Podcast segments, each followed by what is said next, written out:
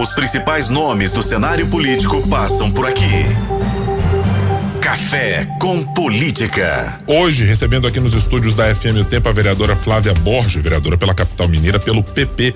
Prazer tê-la aqui conosco, vereadora. Bom dia. Bom dia, prazer estar com vocês, Guilherme, Talita, muito bom, bom ouvintes da Rádio Tempo.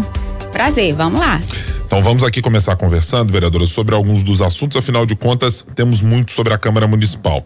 Primeiro eu queria entender um pouco mais, a gente já registrou aqui na nossa programação, nas últimas semanas, e acho que é quase semanal, em que a gente tem casos de violência contra mulheres e casos de violência doméstica como pautas, infelizmente, para a gente fazer a cobertura. Há um projeto nesse momento tramitando na, na Câmara que trata de um programa de violência doméstica específico. Eu queria que a senhora detalhasse exatamente o que ele prevê, precisa de recursos da prefeitura, de que maneira que ele está estruturado, qual é a ideia de vocês, vereadoras e vereadores, para este programa. Bom, esse é um projeto que nós tivemos assinatura de toda a bancada das mulheres, um projeto que nós colocamos as nossas diferenças ideológicas aí de lado para realmente acolher mulheres vítimas de violência. A gente sabe, Guilherme, que o problema maior dessa mulher que sofreu essa violência é conseguir sair daquele ambiente, daquele ciclo que ela está ali mergulhada muitas vezes por uma dependência tanto financeira quanto uma dependência emocional. Então, esse projeto de lei, é, a perspectiva dele é facilitar a saída, a cura emocional dessa mulher com trocas através de rodas de conversas, de encontros, de seminários com outras mulheres que passaram pelo mesmo problema e conseguiram superar essa situação. É, além disso, a gente vai estar tá fazendo uma rede, uma conexão de estar favorecendo ali talvez um aperfeiçoamento técnico, profissional, para que essa mulher tenha condição de sair ali talvez dessa dependência financeira, ter o seu próprio negócio, empreender e tudo isso, né, passando pelo executivo com um monitoramento também dos resultados. É um projeto simples, mas que a gente crê que será fundamental para poder atacar e diminuir tanto os índices, os dados daquilo que vem acontecendo, quanto uma reinserção da mulher no mercado de trabalho. Agora, vereadora, por que, que ainda há tantos casos e diariamente a gente precisa registrar, como o Guilherme trouxe aqui, de violência contra, contra a mulher? Falta investimento em políticas públicas, falta de fato investimento nas forças de segurança para que, que tenha uma área, uma ala específica que cuide apenas do atendimento desta mulher. É, falta a mulher fazer mais denúncia e a gente sabe muito bem que o medo também convive e, e chega junto com essa mulher que sofre algum tipo de violência. Olha, Thalita, eu posso dizer que, pelo que a gente viu, o acompanhamento do trabalho da nossa Polícia Militar, nós fizemos várias audiências públicas, acompanhamos de perto o trabalho da delegacia, da mulher especializada. O trabalho é fantástico, é primoroso. Eu acho que o que falta mesmo é condições dessa mulher sair desse ciclo, conhecimento, coragem, ela ter, né, condições de tomar decisões, de sair aí desse meio que é tão nocivo. A gente sabe que na pandemia, ah, no ano de 2020, houve um aumento de 50% dos casos casos de violência né, doméstica. E vale dizer também que não só a mulher sofre violência doméstica, é muito mais raro, mas nós temos casos de homens também vítimas dessa violência né, dentro da família. Então, o que a gente precisa agora é de ter dados recentes para orientar as políticas públicas e ter realmente condições aí de favorecer a saída desse ambiente nocivo. A estrutura que a prefeitura tem hoje, antes do projeto ser aprovado, ela é satisfatória para fazer esse tipo de atendimento que está proposto pelo programa? É satisfatório, mas a gente precisa investir em talvez nessa formação, mais nessa capacitação, ter mais essa vontade de poder dar essa independência à mulher. Eu, eu acredito que a estrutura né, de organização, de tudo que já tem aí na área social, sim. Mas agora, através do, do programa, né, do, do, projeto de lei, a gente vai ter mais a obrigação tanto de fazer quanto de checar, né, de cobrar resultados. E é algo que todas as mulheres da Câmara têm total interesse de participar. É, a gente viu que não houve nenhuma resistência de ninguém todo mundo abraçou o projeto, porque a gente acha que é realmente algo que a cidade está aí precisando de mostrar mais resultados. Vereadora, vamos falar um pouco da relação da Câmara Municipal de Belo Horizonte com a Prefeitura de Belo Horizonte agora. Acho que ah, nos últimos tempos, né, a gente tem falado muito sobre isso com todos aqueles representantes que participam com a gente aqui no Café com Política, porque de fato a relação ficou um tanto quanto estremecida, uma relação um tanto quanto ruim e principalmente para o Belo Horizontino, que é de fato quem depende uh, do trabalho em conjunto da Câmara e da Prefeitura. Como que, que a senhora define hoje a relação entre Câmara e a Prefeitura de BH? Eu acho que é uma relação fantasiosa, vamos dizer assim, porque é, um finge que está normal, né, e o outro a, parece que aceita um pouco isso. Tem se tentado passar, Thalita, uma, uma impressão de uma normalidade. Estamos votando os projetos, estamos aqui em paz, mas no fundo e nos bastidores a gente sabe que não é isso que está acontecendo. A Câmara ela vem fazendo uma obstrução já há muitos meses. Ela foi uma obstrução total durante três meses e agora tenta-se passar aí uma imagem de que ah, a Câmara está trabalhando, nós estamos votando projetos. Eu te pergunto, votar um projeto por dia não é também uma obstrução? Nós estamos lá, todos os vereadores, né, dispostos a trabalhar pela cidade. E o que tem acontecido, que aconteceu do, nesse mês todo, né, a gente brincou até que o setembro foi chamado de setembro zero em vez de setembro amarelo, que não se votou nenhum projeto na Câmara Municipal. E agora, em outubro, um, um, projeto por dia. Nós temos hoje mais de 34 projetos de lei em pauta. A nossa pauta terminou ontem, né, anteontem, com 34 projetos em pauta. Se a gente for fazer esse ritmo de votar um projeto por dia, Guilherme, nós vamos terminar essa pauta lá no final de fevereiro. E aí tem dentro dessa pauta projetos importantíssimos para a cidade. Quero destacar aqui o projeto que faz, né, regulamenta o empréstimo do Banco Internacional, que já está todo aprovadinho. A gente tinha algumas dificuldades aí de, da questão do, do Isidora, da, da regulamentação. O governador Zema se empenhou, né, fez ali a troca com a família, tinha, era algum impedimento para a gente aprovar esse empréstimo de 160 milhões de dólares que vai trans transformar ali a ocupação do Isidora. E esse projeto está lá no número, acho que 29 da pauta. Quando ele vai ser votado? Porque o que está acontecendo é, vota-se um projeto, pede-se a verificação do quórum, que é os vereadores têm que marcar presença novamente, sempre alguém do grupo, né, lá da presidência que pede, e aí a gente não consegue marcar a nossa presença, o quórum cai imediatamente com três segundos, quatro segundos, cinco segundos. Isso é todos os dias na Câmara. Então eu quero, né, perguntar aí para o cidadão de Belo Horizonte, quem é que tem pautado o ritmo da Câmara? Será que é o plenário que é soberano? Ou é o presidente que está ali manipulando a verificação do quórum, né, que está ditando quantos projetos vão ser votados, e no caso tem sido um projeto por dia. Essa relação estremece a relação com o executivo, que há muito tempo já deixou de confiar né, na presidência da Câmara. Uma presidência que é, xinga, um presidente que acaba por gravando colegas, um presidente que fala uma coisa ali na, na sala do prefeito, sai, já combina outra. Então a relação realmente ela está bem estremecida é muito ruim e quem perde é a cidade. E olhando para esse cenário que foi delineado pela senhora, vereadora, qual é a solução? A gente está em meio a um processo de, primeiro, pedido de afastamento do uh, presidente da Câmara e outro que trata efetivamente da cassação dele. É só uma dessas ou as duas soluções que são capazes de mudar esse cenário que a senhora apresentou? É, nós temos um pedido de destituição do cargo, né, entrado aí pelo PSOL, que não consegue andar por falta de quórum, né, deixar claro que ah, os membros aí da presidência não têm comparecido, né, às reuniões, e aí fica difícil da gente ter a reunião. E o processo de cassação, para mim, é, só existe solução quando a presidência deixar de ser ali, ocupar o, o, trono, né? A gente até brinca que é um trono, porque é uma cadeira toda especial, uma cadeira que tem toda, né, uma, uma, uma forma diferente e que eu acho que fez muito mal para quem se assenta ali, porque alguns sentimentos afloraram, né? Eu costumo falar que quer conhecer uma pessoa é dar poder para ela. Com um pouquinho de poder, eu acho que mostrou um desequilíbrio muito grande e isso não vem de agora. Isso aqui agora, né, esse pontinho final culminou com esse processo de cassação.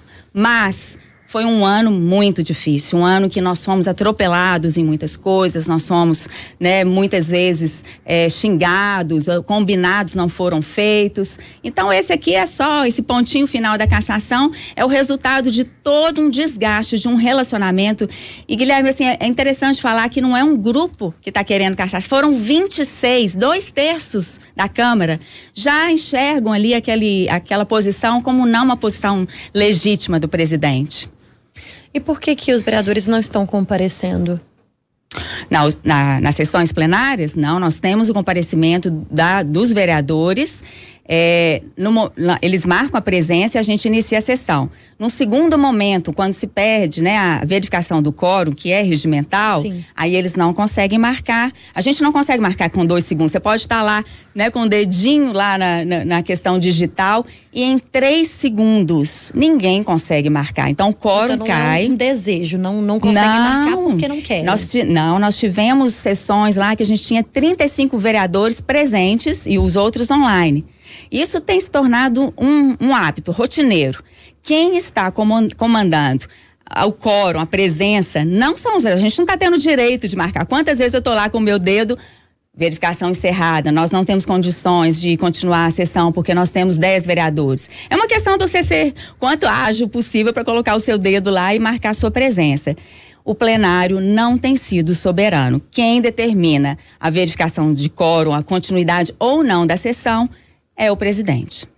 De maneira geral, as decisões judiciais têm sido desfavoráveis à perspectiva de retirada, seja do presidente efetivamente do cargo, mas o processo de cassação da avaliação sobre a denúncia feita pela deputada federal Nelly Aquino continua na sua avaliação. Uhum. É, a senhora foi, durante muito tempo, acho que uma das personagens muito emblemáticas para mostrar exatamente o que havia dessa insatisfação em relação ao presidente da Câmara, Gabriel Azevedo. E ele tem apresentado uma postura, inclusive neste microfone, de dizer: estou aberto para conversar com a prefeitura, estou aberto a alguma conversa. O quanto a senhora vê de fato de efetividade, de realidade nessa fala do presidente? Guilherme, eu acho que confiança, quando se perde, a gente não recupera, né? A pessoa é difícil de recuperar. Além do fato que aconteceu comigo, é, em que eu fui perseguida, difamada, caluniada, teve uma intolerância religiosa, né, com a minha pessoa. É, eu tive também uma violência política contra a mulher, porque eu fui a única mulher de um processo, única pessoa que foi ali, né, massacrada. É além de, do fato comigo, a gente teve uma repetição de vários e vários outros fatos com outros vereadores. Que mudança é essa de comportamento, né? Que mudança é essa de rota? Além de da questão, né, do ponto final que foi gravar um colega. Então, assim, como que você confia novamente num presidente de uma instituição que assenta, que tem que estar tá isento, que tem, tem que estar tá ali, é, como num papel meio de, de, de diplomacia, quando ele afronta todo todos os dias, os menores aos maiores combinados. Eu acho que a gente perdeu completamente a confiança. Não tem condições mais. Eu acho que a Câmara já enxerga isso. Não tem condições mais dele se assentar. Uma pessoa que, por diversos né, momentos, diversos momentos, se mostrou desequilibrado. Como que você vai confiar numa pessoa dessa? Eu acho que não tem volta mais. Deixa eu perguntar agora também sobre outro tema, vereadora, porque, afinal de contas, essa relação entre Câmara e Executivo a, acaba modificando um pouco as relações entre os vereadores. Houve, de fato, dificuldades em ter aprovação de projetos na prefeitura de Belo Horizonte, de dizer algum tipo de retaliação no momento mais crítico em que havia um embate declarado, havia ali o secretário Josué Valadão e o presidente da Câmara, mas houve algum tipo de retaliação por parte da prefeitura a esta época de dizer vereador X ou vereador Y não será recebido pelo prefeito ou coisas dessa natureza, porque eu estou fazendo aqui uma espécie uhum. de advogado do diabo também de dizer Bom, a Prefeitura de Belo Horizonte também tem as suas armas para discutir e para fazer esse embate, por vezes político, eh, por vezes com as armas que tem ali. Sim, é, Guilherme, eu estou vivendo agora esse segundo momento, né, metade do plenário, de uma maneira muito diferente que nós vivemos no governo anterior, que foi o governo Calil, onde a gente era banido, né, existia aí uma ordem expressa de não atender nenhum vereador, e era, um, era algo bem assim, né, rígido. Eu não acredito né, no governo Fuad que tenha acontecido isso.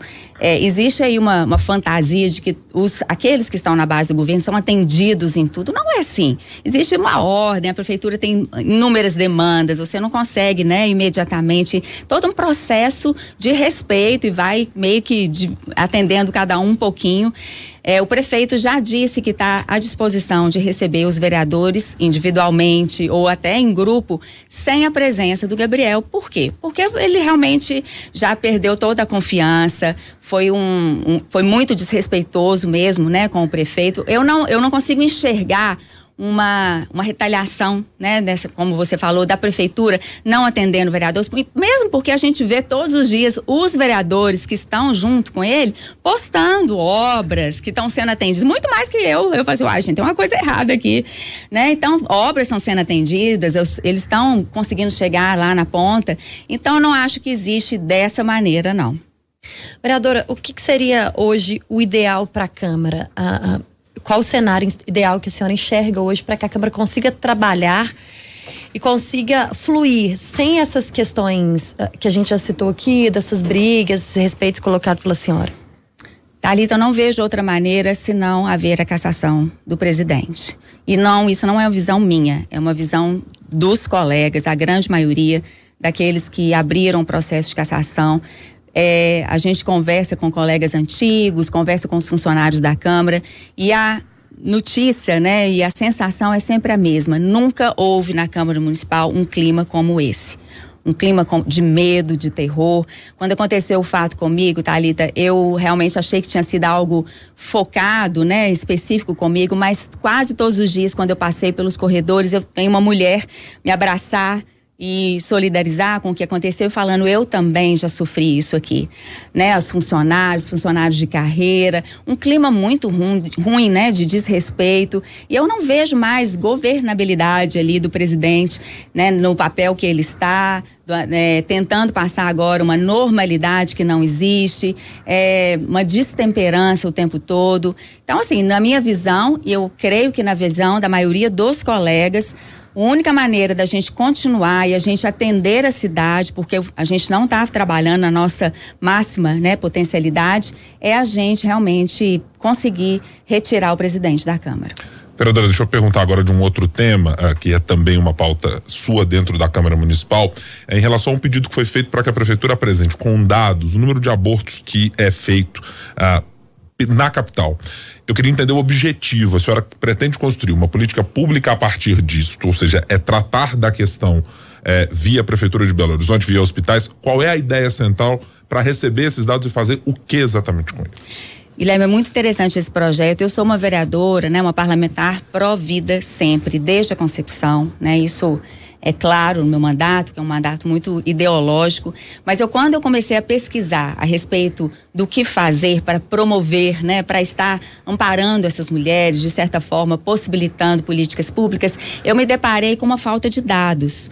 É, por diversas vezes fiz pedidos de informação e não é claro, não é transparente o número de abortos não criminalizados, né? Os três casos que não são criminalizados, a gente não consegue dados em lugar nenhum, né? Na Secretaria de Saúde ou algum portal. Então, eu fiquei meio que amarrada, né, para poder desenvolver políticas públicas, comecei a investigar isso e percebi que, de modo geral, nenhum lugar do Brasil a gente consegue isso facilmente. O objetivo não é expor ninguém, né?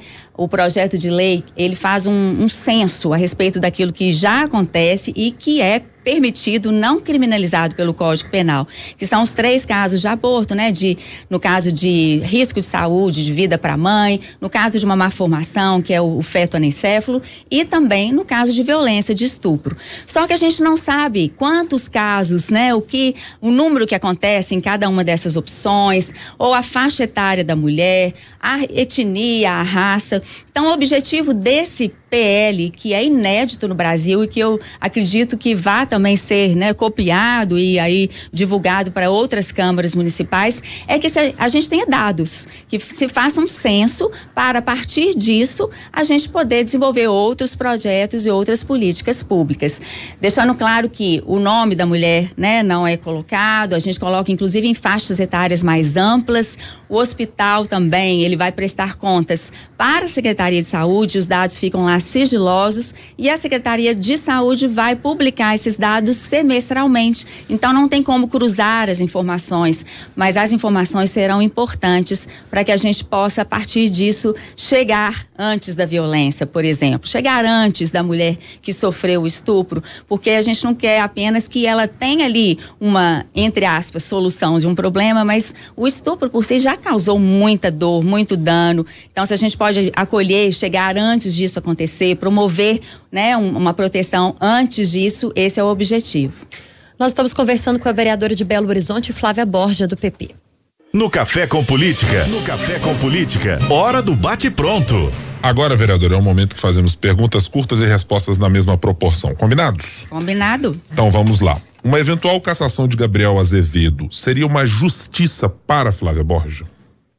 Seria justiça para as mulheres e para os pares que foram é, massacrados por palavras, por falta de decoro. De 0 a 10, uma nota para o presidente da Câmara Municipal de Belo Horizonte. Dois. A gestão Castelar na Secretaria de Governo até agora, melhor ou pior do que Josué Valadão? Melhor. A relação da Câmara com a Prefeitura, como deve ser? Deve ser harmônica e independente. Juliano Lopes Lobato será o presidente da Câmara no ano que vem? Será. Será com a graça de Deus. Nós conversamos com a vereadora de Belo Horizonte, Flávia Borja, do PP. Foi a nossa entrevistada de hoje aqui no Café com Política. Vereadora, volte sempre, viu? Que bom Obrigada, te ter aqui. Thalita. Muito prazer, obrigada por estar aqui. Volto mesmo. É isso, o espaço está aberto sempre, viu? Os principais nomes do cenário político passam por aqui. Café com Política.